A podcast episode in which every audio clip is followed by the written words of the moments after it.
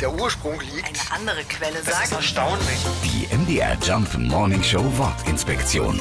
seine Felle davon schwimmen sehen. Wenn die Hoffnung langsam schwindet, dann sieht man schon mal seine Felle davon schwimmen. Aber warum eigentlich Felle?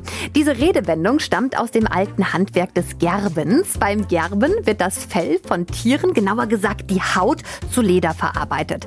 Dazu wurde früher sehr viel Wasser gebraucht. Die Tierhäute mussten stundenlang ausgespült werden. Deswegen arbeiteten Gerber praktischerweise gerne direkt an Flüssen. Und dann kann so ein Fell schon mal ins Wasser fallen und wegtreiben. Und damit hat die ganze Arbeit keinen Sinn mehr. Und so sehen wir bis heute unsere Fälle davon schwimmen, wenn etwas keine Aussicht auf Erfolg hat.